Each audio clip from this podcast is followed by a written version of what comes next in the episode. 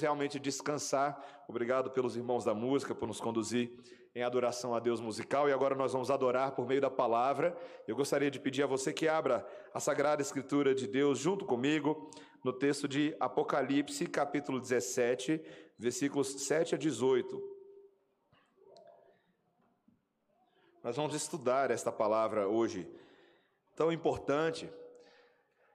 Ao longo do, dos, dos meses, meus irmãos, nós temos percebido quão claramente Apocalipse não é um livro a ser evitado, mas um livro a ser estudado, entendido.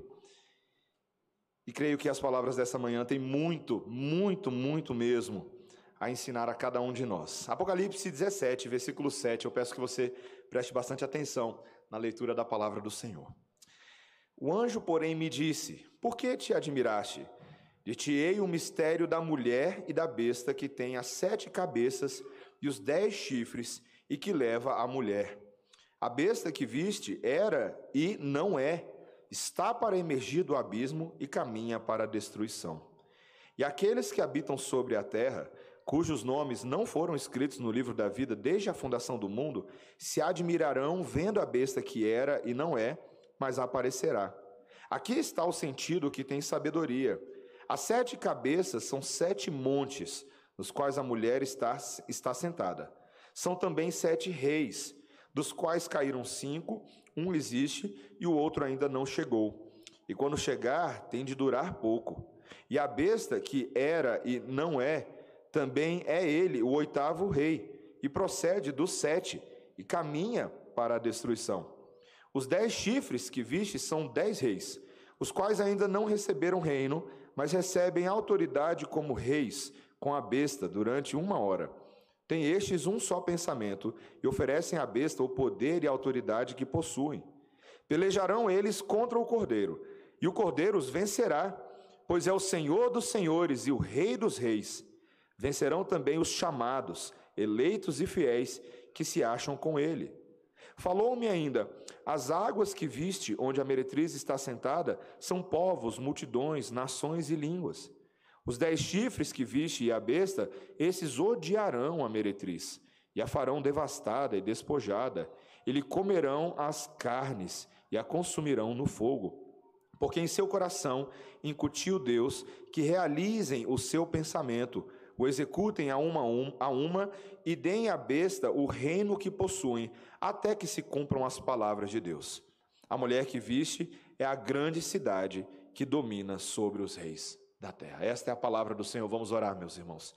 Ó Senhor, a tua lei tão detalhada, Senhor, tão cheia de mistério, e ao mesmo tempo escrita para nós, homens e mulheres comuns, Dois mil anos depois em que essas palavras foram registradas, elas ainda ecoam verdadeiras e necessárias a todos aqueles que desejam viver vida piedosa, a cada um de nós que foi chamado para viver inteiramente para o agrado do Senhor.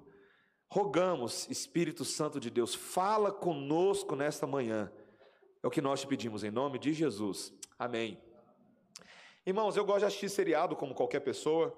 E eu gosto daqueles seriados, eu comecei a gostar nos últimos anos, aqueles seriados ah, que mostram as histórias dos impérios. Né? O meu sogro gosta de assistir eh, Discovery Channel e você tem aqueles seriados que vão contar as histórias, quase de maneira biográfica, de certos imperadores, ah, ah, certos reis, sua ascensão, sua queda, sua glória e sua ruína.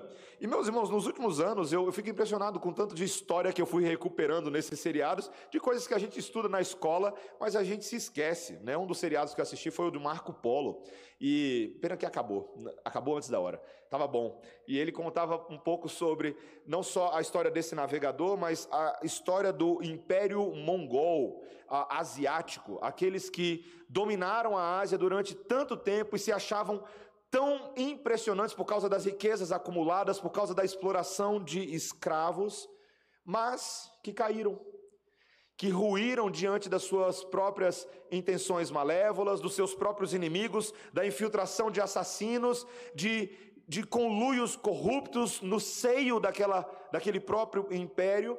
E o que é impressionante, meus irmãos, quando a gente olha para, por exemplo, a, a história do Império Mongol, é que ela não é tão diferente da ascensão e queda de outros impérios. Outros impérios famosos, como o Império de Tamerlão, os otomanos, os manchus, os britânicos, os soviéticos, os nazistas. Se você olhar algo em comum na história de todas essas, essas, essas grandes hegemonias, foram impérios concebidos para durarem para sempre. Mas todos acabaram ruindo, todos eles. Ainda que eles tenham tido uma influência muito grande no mundo em que nós conhecemos, nós não podemos descartar isso, ainda hoje, mas eles ruíram. Meus irmãos, esse texto de hoje fala de dois impérios. Um império que é semelhante a outros, maior do que todos eles, que sobe e depois desce. E depois parece que vai subir de novo, mas depois desce de novo. Esse é o império da besta, a gente vai ver hoje. Mas tem um império que sobe, que parece que estava embaixo, mas nunca esteve embaixo. Sempre esteve subindo. É o império de Cristo Jesus, meus irmãos. E eu e você nessa manhã, a gente precisa ser chamado a entender esse, a relação entre esses dois impérios, para que entendamos o que esperar, como agir, como perceber a sedução de um, mas a vitória de outro. Meus irmãos, esse texto de hoje fala, fala, claramente isso, sobre qual império haverá de prevalecer em nossos corações e qual certamente está prevalecendo por toda a eternidade. É esse a qual nós devemos atentar. Meus irmãos, nós vamos entender e estudar isso em três partes, e eu espero não ser longo. Em primeiro lugar, meus irmãos, que nós não podemos nos esquecer da destruição vindoura do império da besta. Nós não podemos nos esquecer disso, porque existem pessoas que não temem ao Senhor e que se esqueceram disso. Veja comigo, eu vou ler os versículos 7 e 8 e vamos pontuando alguns detalhes à medida que vamos expondo versículo a versículo. Versículo 7. O anjo, porém, me disse: Por que te admiraste?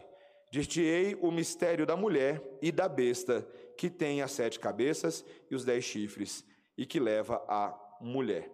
Meus irmãos, desde o início do capítulo 17, nós estamos falando sobre a relação entre essa mulher e a besta. São duas figuras simbólicas no livro de Apocalipse, e o próprio versículo, o último versículo, veja o versículo 18 dessa sessão, ele já diz que a mulher que viste é a grande cidade que domina sobre os reis da terra. Nós estamos falando aqui sobre é, essa Babilônia, uma espécie de cidade que nós nos lembramos lá do livro de Daniel, que ela é simbólica para falar dessa sedução e engano que permeia o coração das nações, que permeia o coração dos reinos desse mundo. Mas aqui, em vez de falar da mulher, agora ele vai falar um pouco mais sobre a besta. A besta, lembra, novamente, simboliza o próprio domínio das trevas, o próprio Satanás. E aqui, veja que ele descreve a besta no versículo 7, se você percebeu, como aquela que era, que não é e que está para emergir do abismo. Meus irmãos, olha que interessante. Era, não é, mas está para emergir do abismo. Vocês perceberam que essa linguagem é como se a besta estivesse emulando uma linguagem que é usada em relação ao próprio Deus? Quem era aquele que era, que é e que virá? Jesus. Não é assim que nós descrevemos o nosso Cristo? Mas veja que desde a metade de Apocalipse, a besta vem tentando emular, parecer, enganar as pessoas como se fosse Deus, mas na verdade não é Deus. E é isso que o livro de Apocalipse está explicando para a gente, que nós não podemos enganar. Primeiro, ela era. Veja, a besta, Satanás, no passado, se manifestou por meio daqueles antigos impérios que promoveram as ideias demoníacas. Nós poderíamos falar da antiga Babilônia, do reino poderoso de Nimrod na terra de Sinear, lembra? Daqueles que falaram: tornemos célebres o nosso nome, de Babel, Babel raiz para Babilônia. Nunca se esqueça disso, tá? Toda vez que você lembrar de Babel e Babilônia, lembra que tem uma relação muito profunda. São as mesmas intenções, é o mesmo espírito. Uma leva a outra. Ou você poderia falar da besta quando se manifestou ah, nos assírios. Certo? Você lembra dos ninivitas, a quem Jonas teve que pregar? Por que, que os ninivitas eram o povo da besta? Porque eles eram violentos, cruéis, impiedosos, eles matavam a todos que estavam no seu caminho. Você poderia falar depois da nova Babilônia, certo? De Nabucodonosor. Você poderia falar do império Medo-Pérsia, que subjugou a Babilônia. E depois você poderia falar do império greco-macedônio, do qual surgiu Antíoco Epífane. Então, você pode falar de todos esses impérios do passado que eram representações claras da ação de Satanás no mundo. Mas veja, quando nós falamos daquela que é nos dias de João, estamos também falando daquele império que naquele momento havia subjugado todos os outros, o império de Roma. Meus irmãos, é muito difícil você estudar o livro de Apocalipse e não dar atenção devida ao que Roma representava naquele momento da história. Naquele momento da história, sem dúvida, meus irmãos, João via o Império Romano como a besta, como uma manifestação de uma perseguição anticristã contra o povo de Deus. Mas, meus irmãos, essa besta não seria mais Roma, mas emergeria novamente. Parece que é estranho, meus irmãos, ainda que João aqui não estivesse dando todos os detalhes futuros para a gente, mas ele fala que essa besta que ela, ela sempre tem a capacidade de reerguer a sua cabeça. Ela é derrotada, mas ela se reergue em outro império. Aí um império é derrotado e ela se reergue em outro. E isso vai acontecendo ao longo da história, até que ela culmina nesse grande império do anticristo, que nós já falamos que não pode ser visto apenas como uma nação, mas como um império que, de uma certa forma, prende todas as nações. Mas mesmo esse império, o texto diz, vai caminhar para a destruição. Mesmo o grande império do anticristo, a, a reemergência da besta, ele caminhará para a destruição. Meus irmãos, que isso vai acontecer, nós não temos dúvida, o livro de Apocalipse fala disso várias vezes. O que nos impressiona, na verdade, é o que o texto diz no versículo 8. Veja na metade do versículo 8. Olha a observação. Ele diz assim: E aqueles que habitam sobre a terra, cujos nomes não foram escritos no livro da vida, desde a fundação do mundo, se admirarão, vendo que a besta era e não é, mas aparecerá. Meus irmãos, veja que aqui o que o João está caprichando não é só sobre o fato de que a besta era, é, era, não é, mas reemergirá, mas a maneira como as pessoas que não são eleitas reagem diante disso, elas se maravilham. Elas ficam impressionadas. Meus irmãos, todas as vezes que essa besta reage, reergue, elas falam: Oh, que coisa maravilhosa! Elas se espantam, elas se alegram. Porque de alguma maneira os seus corações não eleitos, não escritos no livro da vida, estão cativos e encantados por essa besta. Meus irmãos, são pessoas que, como a palavra de Deus deixa tão claro, desde antes da fundação do mundo, seriam incapazes de perceber que, ainda que as formas da besta sempre mudem, ela é a mesma. A besta parece um mágico com mil disfarces, um Houdini, cada vez com um chapéu diferente, uma capa diferente, uma, uma linguagem diferente, uma sedução diferente, mas é o mesmo Satanás. É o mesmo Satanás que permanece reaparecendo até o fim dos tempos, durante toda essa dispensação, durante toda a história, toda a totalidade da história do mundo, até o dia do juízo. Satanás é especialista em enganar. E os não eleitos caem nesse, nesse conto. Meus irmãos, a, veja, o que João está mostrando é o contraste. Se a besta captura a lealdade de todos, ela não captura exatamente de todos, porque os eleitos, aqueles cujos nomes foram escritos no livro da vida, desde antes da criação do mundo, mostram que Deus sempre separa para si um povo para não seguir no caminho das trevas. A soberania absoluta de Deus e seu controle sobre a salvação desde o início dos tempos. Meus irmãos, Deus não é surpreendido pelas máscaras da besta e nem o seu povo deveria ser. Os seus eleitos não devem ser surpreendidos, porque aquele que é o Alfa e o Ômega nos conta a história toda. Toda. E nós que conhecemos a história de Deus, a palavra de Deus, devemos reconhecer, meus irmãos, o que está acontecendo neste mundo. Nós não somos eleitos porque fizemos nada para merecer isso, eu sei que você sabe, certo? Nós estamos aqui nessa manhã não porque nós somos bons ou pela inteligência superior, mas pela bondade de Deus que se comprometeu a nos redimir e nos separar do restante da humanidade. Meus irmãos, existe uma verdadeira guerra espiritual. E essa guerra espiritual é entre aqueles que não reconhecem a besta sempre reaparecendo e aqueles que reconhecem a história pela ótica de Deus. Em última análise, ou você é a favor de Deus ou você é contra Deus, e você vai seguir um caminho para um lado ou por outro. Meu irmão, você percebe o chamado que Cristo está fazendo a cada um de nós semana após semana? Você que é eleito, cujo nome é escrito no livro da vida desde antes da fundação do mundo, você não pode nem por um segundo se esquecer disso. Você não pode olhar a história do mundo, os eventos, e ficar tão aterrorizado a ponto de falar: Meu Deus, eu não sei o que está acontecendo. Não, você sabe o que está acontecendo. Você sabe. Meus irmãos, nós não podemos esquecer de quem nós somos.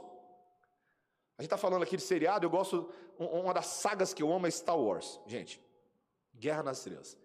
E ali você tem o, um império, basicamente o, o, império da morte, simbolizado muitas vezes ali pelo, pelo Darth Vader. Você já viu essa figura icônica, né? Capacete preto, roupa preta. Você já viu antes, né? É, e, e, obviamente, um, uma das linhagens que você tem no Star Wars, para quem já assistiu, são os Jedi, certo? Os Jedi é aquela linhagem de homens e mulheres que aprendem ali no, naquela saga a controlar a força, mas eles devem controlar a força de uma maneira positiva, a trazer o bem. E, meus irmãos, o que é legal para todo mundo que gosta de assistir os filmes, a saga, a saga, é que os Jedi o tempo inteiro são tentados a esquecer a sua identidade. O tempo inteiro. A usar a força a partir de uma perspectiva das trevas, ou simplesmente de achar que tudo já está derrotado para as trevas, diante das vitórias lá do, do Darth Vader e dos seus asseclas. E aí tem vários momentos na história que, ah, ou por exemplo, o mestre Yoda, quando vai conversar com Luke Skywalker, ele fala: nunca esqueça de quem você é, nunca esqueça. Você nunca pode ser tentado a usar a força de outra maneira. Meus irmãos, eu, eu, eu adoro esses filmes que ficam roubando coisa da Bíblia, sabe? Ficam roubando ideias. Porque, meus irmãos, nós que estamos aqui nessa manhã, jamais podemos esquecer de quem nós somos no meio dessa confusão desse mundo. Jamais. Às vezes eu e você ficamos tão perdidos no meio das notícias do Instagram, do Twitter, a pessoa tal fez isso, Supremo Federal fez aquilo, a político tal está propondo tal ideia, que nós nos esquecemos. Nos esquecemos que Satanás está engambelando as pessoas dentro desse discurso e nós que somos eleitos de Deus, meus irmãos, o que é que nós aguardamos? Nós realmente aguardamos que os homens desse mundo sem Deus sejam capazes de produzir salvação? Ou nós aguardamos em Deus, aprendemos a esperar, como ao longo da história tantos homens e mulheres fizeram, quando tudo estava desmoronando, eles olhavam para Deus e falavam: Senhor, eu não consigo olhar para as circunstâncias, não, não, não, olha o teu amor, não me guio por vista, alegre estou. Conhece o cântico? Pois é. Essa paz que vem de Deus, esse descanso, só vem quando eu estou olhando mais Ele do que as coisas. Quando meus olhos estão fitos no autor e consumador da minha fé e não apenas nas coisas que acontecem. O povo de Deus não pode se deixar enganar como os ímpios desse mundo que adoram a besta. Nós adoramos apenas o Cristo, meus irmãos. Esse era o primeiro ponto. Primeira coisa era nós não podemos nos esquecer da destruição vindoura da besta. Não podemos. Mas, segundo lugar, meus irmãos, nós, esse texto nos mostra claramente que, inevitavelmente, as esferas da cultura adoram e servem o anticristo. Mas a, a derrota do anticristo é final e certa. As esferas da cultura servirão o anticristo. Veja que agora no versículo 9, ele diz, veja no início do versículo 9, aqui está o sentido. Ele vai explicar o sentido tá, da besta e da mulher. E ele fala, é o sentido que tem sabedoria. Veja, a revelação de João, meus irmãos, contém sabedoria, contém entendimento e conhecimento que vem da boca do próprio Deus, passando pela boca de João e alcançando os leitores. Essa é a sabedoria, essa é a interpretação correta, ainda que tenha muito mistério. E aí ele passa a mostrar, versículo 9: as sete cabeças são sete montes nos quais a mulher está sentada. São também sete reis, dos quais caíram cinco, um existe e o outro ainda não chegou, e quando chegar, tem de durar pouco. Meus irmãos, quando a gente olha esses textos isoladamente, é muito fácil para a gente falar assim: não estou entendendo nada do que está falando aqui. O que, que ele quer dizer? E lembre-se que um dos princípios de interpretação bíblica, meus irmãos, é que a Bíblia se interpreta. Essas profecias não estão aparecendo aqui pela primeira vez, elas já apareceram no livro de Daniel, nós já estudamos a carta de Daniel. Elas aludiam a, a esses movimentos humanos dentro das diplomacias, das geografias, das relações humanas, mas que na verdade são movimentos que estão dentro da história da soberania de Deus. E nós aqui temos que recapitular um pouco o que nós já estudamos. Então vamos lá. Quando a gente fala sobre sete montes, Sete Montes é uma alusão àquela estrutura geográfica que a própria cidade de Roma possuía. Tá? A gente não tem como negar, meus irmãos, que João usa muito. Veja, aqui eu vou falar uma coisa que pode parecer confusa. Você tem algumas linhas de interpretação do livro de Apocalipse. Uma delas é mais preterista. Quando a gente fala preterista, ela diz que todos os eventos relativos ao Apocalipse já aconteceram, estavam acontecendo principalmente ali no primeiro século, em relação à igreja na Ásia Menor e Roma. Tá? Tudo estava ali, principalmente em Roma. Outra linha, meus irmãos, é uma linha mais eclética, um pouco mais historicista também. Ela fala que esses eventos não são só Roma, mas estão acontecendo também ao longo da história. E, meus irmãos, de acordo com toda a linguagem profética que eu vejo na Bíblia, uma coisa para mim não anula a outra. Roma é, é, é uma ilustração visual daquilo que Deus está descrevendo, na verdade, que está acontecendo na história. E não tem problema, a, a profecia ela tem essa linguagem ambígua. Ambígua não é confusa, ambígua significa dupla. Ela tanto se aplica a coisas que estavam acontecendo ali naqueles dias, quanto coisas que vão acontecer até os dias finais do anticristo, antes da volta de Jesus. E não tem como negar isso na Bíblia, meus irmãos. Não tem como negar. Não tem como negar que as coisas vão apontando e rumando para a volta do Cordeiro. Jesus ainda não voltou, meus irmãos. Jesus não voltou em Roma, tá? Por isso que eu tenho dificuldade com uma linha estritamente preterista que diz que todas as coisas aconteceram só lá em Roma em relação aos imperadores romanos. Não é verdade isso. Porque os eventos relativos à volta de Cristo ainda estão se desenrolando na história, porque Cristo ainda não voltou. Você concorda com isso?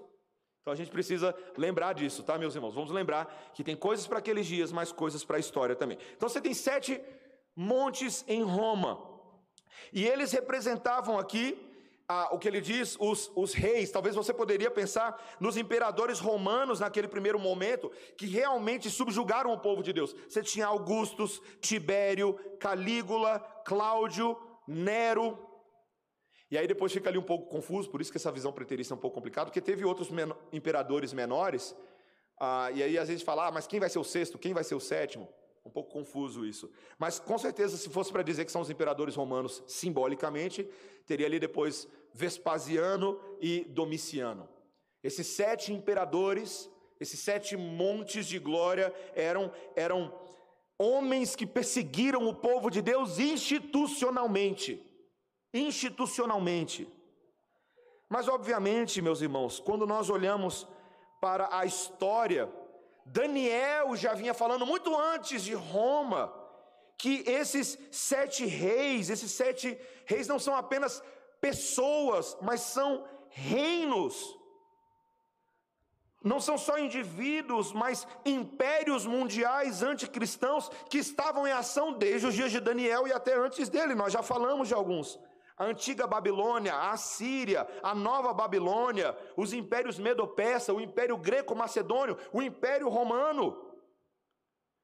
E meus irmãos, parece que essa sétima cabeça aqui agora seria um, um coletivo, uma representação de todos esses reinos anticristãos ao longo da história, e que culminariam no império final, o império do anticristo, que se manifesta no mundo um pouco antes da volta de Jesus. Esse sétimo ainda não veio, mas quando vier, o texto diz que vai durar pouco. A gente não sabe exatamente qual é a linguagem da duração aqui, mas nós sabemos que é um império de curta duração em relação a tudo o que já aconteceu ao longo dos vários milênios de história. Meus irmãos, e o oitavo rei, em suma, é o próprio reinado do anticristo. Seja o anticristo uma pessoa, seja o anticristo um governo, seja o anticristo um sistema de ideias, nós não estamos prontos para fechar em absoluto qual é a única possível interpretação do anticristo. Mas, meus irmãos, essas cabeças falam dessas nações que estão sendo subjugadas pela mulher. E aqui, meus irmãos, depois ele vai falar dos dez reis. Claramente, esses poderosos, claramente, meus irmãos, são manifestações desses, dessas esferas do mundo, desses reinos deste mundo, que agora dão as suas coroas para o anticristo. Veja, assim como nós temos aqueles 24 anciãos no início do livro de Apocalipse, e aquelas criaturas e os seres viventes que pegam suas coroas e suas glórias e dão ao cordeiro, nós agora temos as esferas desse mundo dedicando suas, suas identidades ao anticristo. Meus irmãos, quais são as esferas desse mundo? Desde aqueles dias é muito fácil identificar. Você pode pensar na arte, na educação, na indústria, na ciência, nos governos e políticas, na filosofia, na religião e por aí vai. O que a Bíblia está dizendo é que todos esses campos servem à autoridade central do anticristo. Em outras palavras, o objetivo dessas áreas é a sua autoglorificação em oposição a Cristo. E para alcançar esse objetivo de se autoglorificarem, elas estão dispostas a dar o seu poder e a sua autoridade à besta. Meus irmãos, eu sei que isso não é muito fácil de perceber no nosso mundo, não é verdade? Alguns anos atrás, um certo ministro da Educação, não vou citar nome, mas claramente veio a público, em declaração quase de cunho nacional, indignado, babando, ofensas, e ele disse: é uma vergonha que o nosso país não consiga perceber que a educação é a salvação dos nossos cidadãos. E ele falou isso para todo mundo ouvir. Meus irmãos, se não é a educação, vai ser a arte, não é verdade? As celebridades messiânicas hoje, que ocupam mais tempo do seu Instagram do que o tempo que você devia estar estudando para a prova, cuidando da sua casa, fazendo louça, eh, lavando a louça, fazendo faxina. Mas não, a gente fica lá. E é assim, né?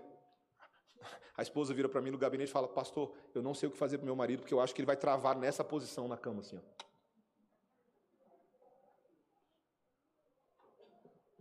Ficamos ali, meus irmãos, bebendo dessa fonte. Meus irmãos, eu, eu vou falar uma coisa, é uma brincadeira, mas é uma brincadeira com fundo de verdade, tá? Eu vou dar um aqui de um pastor famoso aí na internet, o André Valadão. O André Valadão tem um canalzinho lá no, no Instagram, ele fica recebendo pergunta do pessoal, né?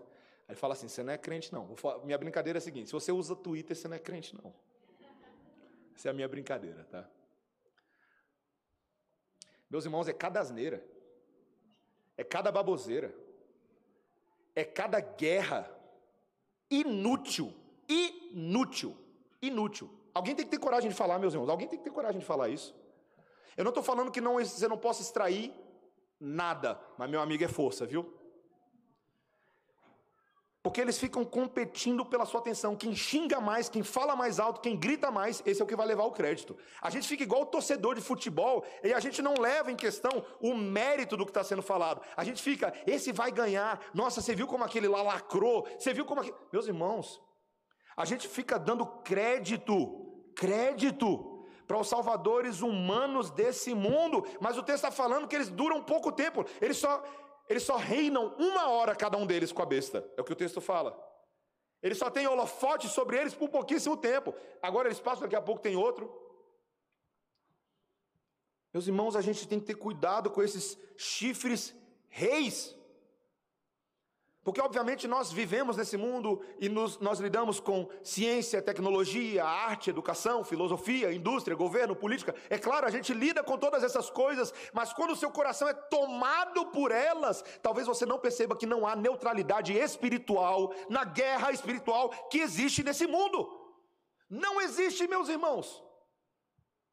Muitos desses proponentes da filosofia, da arte, da educação, da tecnologia, são pessoas que em seus corações não são crentes, não são eleitos, estão submissos e cativos ao pensamento das trevas. e usam o discurso tão libertador que cada uma dessas áreas oferece para capturar o seu coração e o meu também. E a gente vai, ó, vai embora, vai comprando tudo, vai entrando em tudo, vai vendo tudo. A gente não tem filtros. A gente não tem filtro.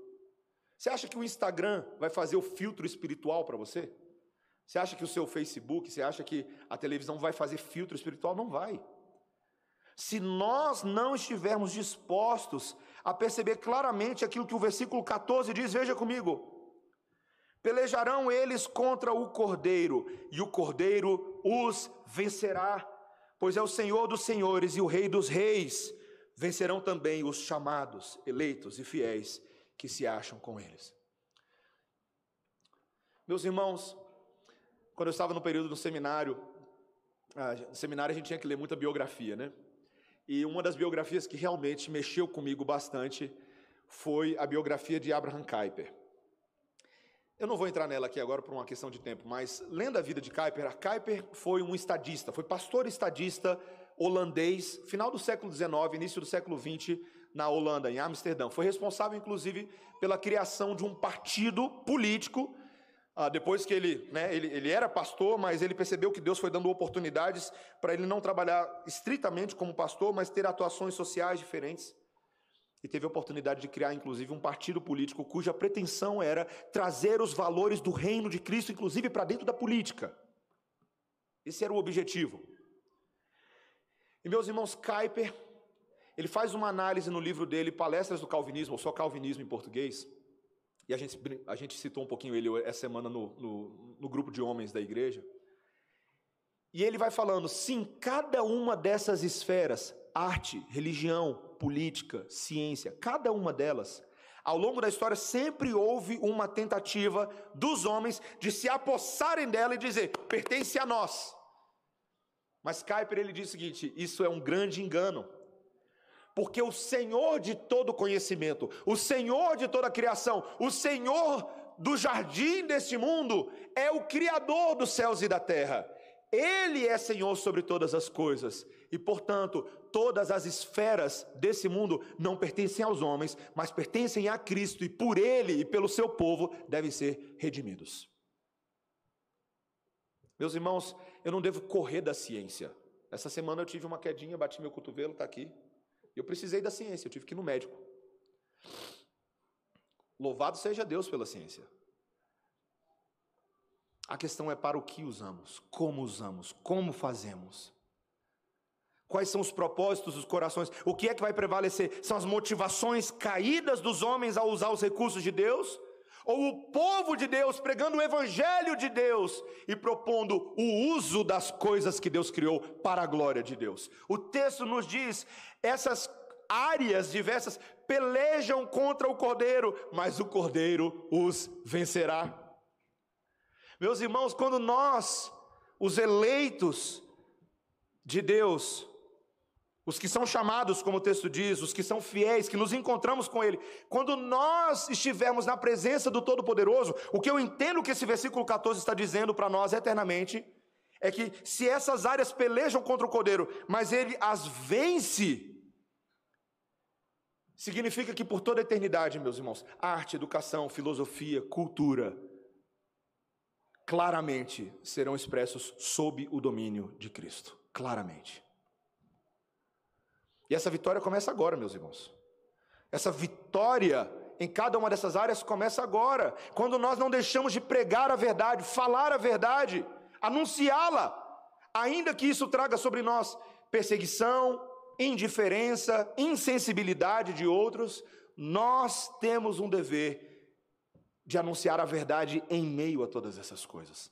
Alguns dias atrás, aqui eu tive a oportunidade de ser tradutor para o Dr. Jim Halla. O Dr. Jim Halla é médico reumatologista e conselheiro bíblico. Eu ainda não conhecia tão bem. O seminário nosso foi fazer um simpósio e um simpósio teológico e convidou o Dr. Jim Halla pela internet para foi, um, foi, uma aventura, meus irmãos, fazer tradução pela internet é, é brabo o negócio. Que se pula a internet acabou, né? Foram três dias de palestra. E a proposta do Dr. Jim Halla, como médico reumatologista renomado que ele é, era falar que eu não preciso ser um médico neutro.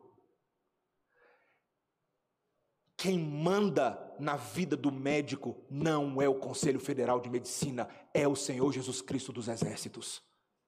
E ele disse que médico que é, que é crente, que conhece a palavra, tem que ter coragem de virar para um paciente que está lidando com dor, com sofrimento, e não simplesmente ficar reforçando aquela dor e sofrimento, ou apenas receitar pequenos remédios e não oferecer o evangelho da salvação, que consola a nossa alma, que conforta, que alivia as nossas dores. Não de, deixar de dizer a verdade para um, para um paciente que muitas vezes a dor dele não vai passar, porque Deus tem propósitos que vão além dos nossos. Então eu preciso aprender a viver a minha dor. Meus irmãos, quando um médico tem o evangelho no coração, ele faz medicina dando o evangelho às pessoas. Quando um professor, quando um jurista, quando um arquiteto, quando cada um, quando um padeiro, quando uma pessoa que faz o asfalto, quando nós temos o evangelho no coração, cada uma das nossas vocações são feitas com a glória de Deus em mente, meus irmãos. E nós queremos que as pessoas saibam disso. A gente não está tentando esconder isso de ninguém. Nós queremos. Queremos. Ah, mas vai dar problema. Ué, vai sim, ué. Vai, com certeza vai dar problema. Você está achando que, que não vai dar problema? É claro que vai dar problema. Mas é tão bom dar problema para a glória de Deus, meus irmãos. É tão bom quando o nosso coração e nossa mente estão no lugar certo. E assim nós podemos abençoar as pessoas que vêm ao nosso encontro. Meus irmãos, o texto termina, em último lugar, dizendo que, por fim, o próprio mundo cairá em si e se decepcionará com a besta. O próprio mundo cairá em si e se decepcionará com a besta. Vejam, meus irmãos, no versículo 15, que quando João está recebendo a revelação, ele diz: Falou-me ainda, as águas que viste, onde a meretriz está assentada, são povos, multidões, nações e línguas. Os dez chifres que viste e a besta, a besta, esses odiarão a meretriz.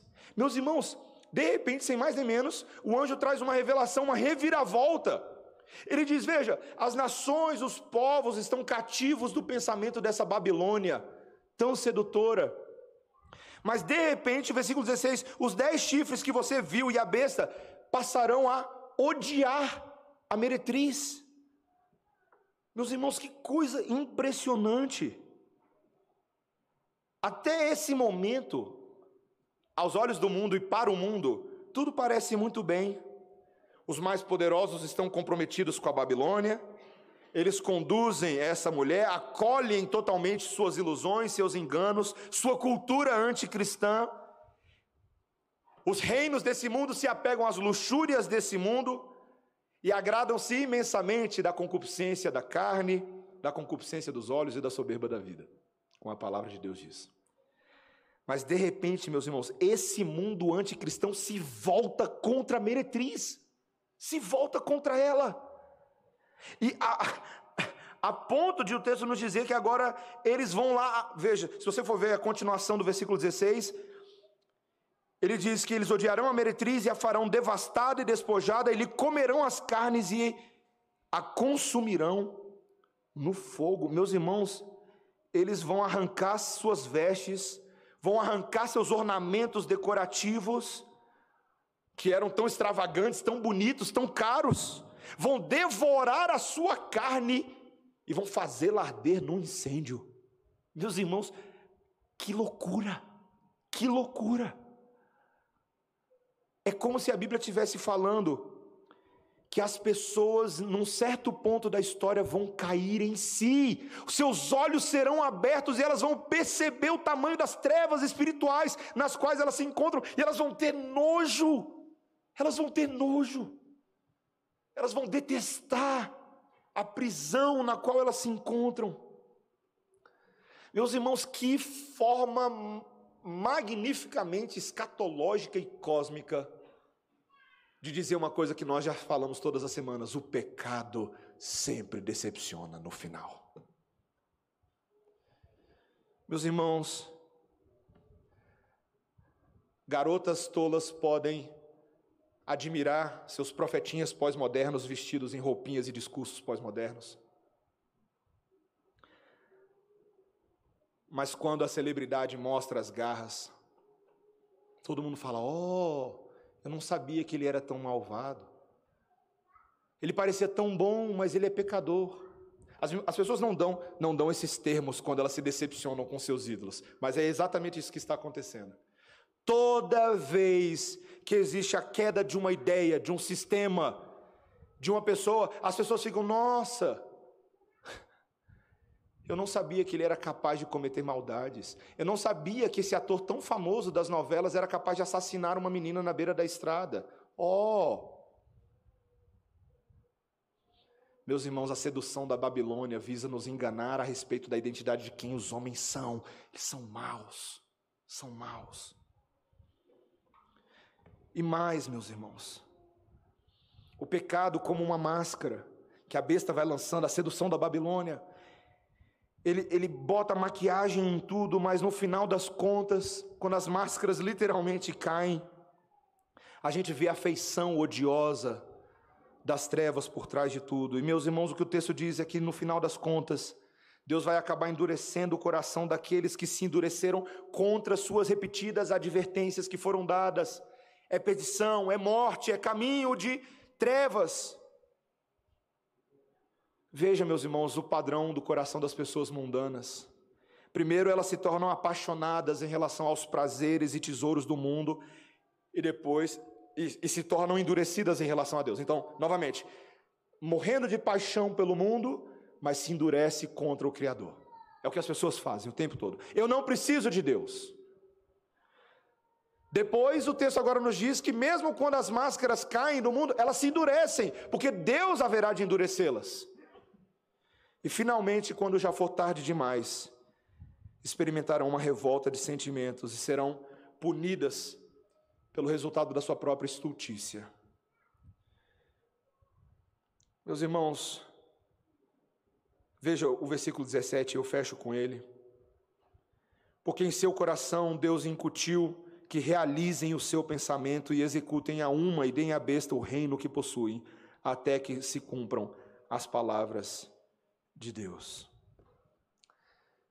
Meus irmãos, o mundo haverá de se decepcionar com seus tesouros. Isso é um fato. E o que é ainda mais impressionante, meus irmãos, é que o Senhor Jesus Cristo tenha dito para nós: aonde está o seu tesouro, aí estará também o seu coração. Meu irmão, minha irmã, nessa manhã, quando o mundo oferece tesouros a você, você consegue perceber e distinguir a superioridade do tesouro de Deus em relação a todos os tesouros e ofertas desse mundo? Porque o que o texto está chamando você é para você comparar. Compare. Quantas pessoas pensam que estão de pé e não se atentam para que não caiam, e acham que seus casamentos são incólumes, que estão agemados em fidelidade, e não atentam para aquela colega de trabalho, para aquele colega de trabalho, que tão sorrateiramente vem com uma conversinha mole de WhatsApp. E aí você pensa, ah, mas é só uma conversinha, não tem nada demais. Quantas vezes, meus irmãos, nós estamos dando dinheiro para pessoas que não querem produzir nenhum benefício em nós, só querem ganhar em cima da gente, de forma bem mercenária mesmo? Quantas vezes nós estamos aplaudindo coisas que são intencionalmente feitas para nos fazer descrer do Evangelho. Meus irmãos, será que nós temos sido capazes de distinguir os tesouros desse mundo? Porque se a gente não é capaz, provavelmente o nosso coração já foi com eles há muito tempo.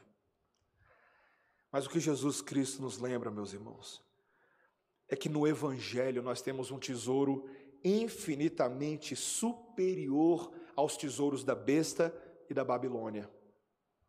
Eu não quero dar muito spoiler do sermão de hoje à noite, porque o sermão de hoje à noite eu vou estar pulando dessa altura aqui. Mas, meus irmãos, esse texto está nos contando a história da ascensão e queda do império da besta.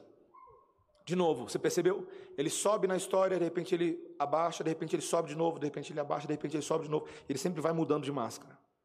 Aí de repente ele abaixa, aí ele sobe de forma final com o anticristo, mas o anticristo vai perecer, meus irmãos. Aí você tem o reino do Cordeiro. O reino do Cordeiro é um reino que escolhe um grupo de israelitas que geopoliticamente não valiam absolutamente nada. Parece um reino que está sempre embaixo, mas Cristo fala: o meu reino não é o reino dos homens, o meu reino acontece dentro dos corações. Corações transformados que vão transformando o mundo ao seu redor. Corações conquistados pelo sangue de Jesus, pela obra da cruz do Calvário e vão descobrindo o verdadeiro tesouro. O tesouro não está somente naquilo que eu visto, que eu tenho, que eu pareço ser. O tesouro está em conhecer e ser conhecido pelo Senhor, meus irmãos. E quando eu conheço a Deus e a Sua vontade, esse tesouro começa a se manifestar em coisas tão invisíveis, ordinárias e minúsculas, mas que produzem vida e vida em abundância. Quando o Pai ou a mãe que invisivelmente, quando ninguém está olhando, quando o Instagram não está olhando, quando a sociedade não está olhando, mas você está lá trocando a fralda do seu filho, fazendo devocional com seu filho, orando com seu filho, corrigindo seu filho. E o seu filho, mesmo que o mundo não esteja vendo, mas vai se tornando semelhante a Cristo Jesus, dentro de casa. Isso é o tesouro de Jesus, prevalecendo sobre os tesouros da besta.